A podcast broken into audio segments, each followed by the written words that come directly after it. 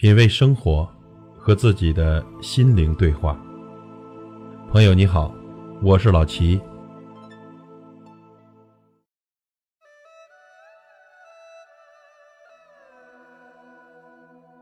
很多关系走到头，不是因为时间，也不是因为距离，而是因为现实，因为钱。每年进入下旬。这借钱的、收账的，又要引起新一轮的纠结和埋怨。记住，别为难自己，也不要为难别人，这是最大的善良。谈钱最能看出一个人的人品，感情真不真，借个钱就知道了。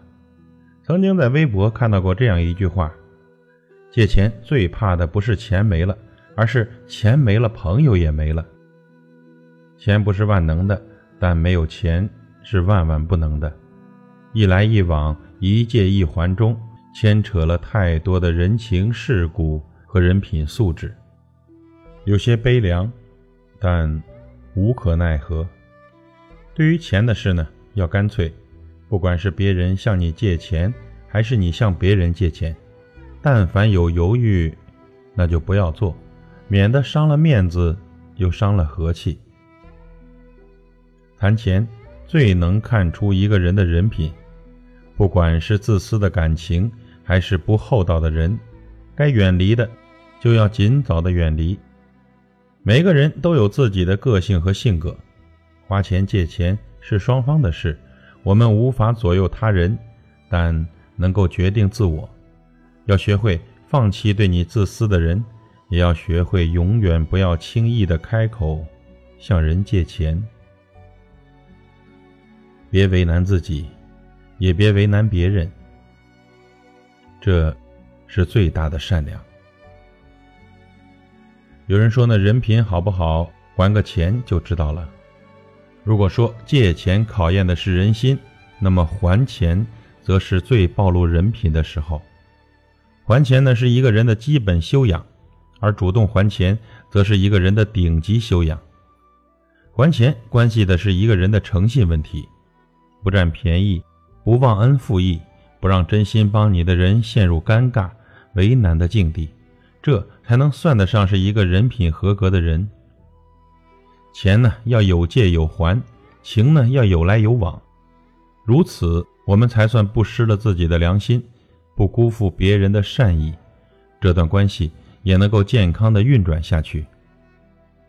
现在呀，很多欠钱的成了大爷，借钱的人。反而战战兢兢，道德的怪象，令人叹息。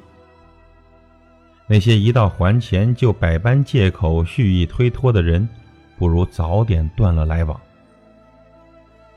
有的人说谈什么都行，就是别谈钱。其实啊，谈钱的感情才更长远。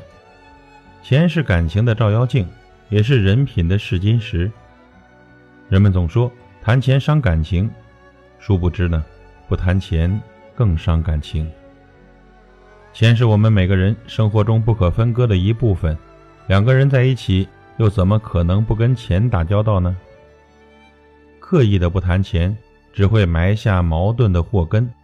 只有摊开了讲明白，处理好了金钱关系，一段交情才能长远，一段感情才能稳固。谈钱不伤感情，用钱看清楚一个人。才是聪明人的做法。珍惜那些慷慨出手的真朋友，断了那些虚情假意、言而无信的假交情，你的生活会更加美好。品味生活，和自己的心灵对话。感谢您的收听和陪伴。如果您喜欢我的节目，请推荐给您的朋友。我是老齐。再会。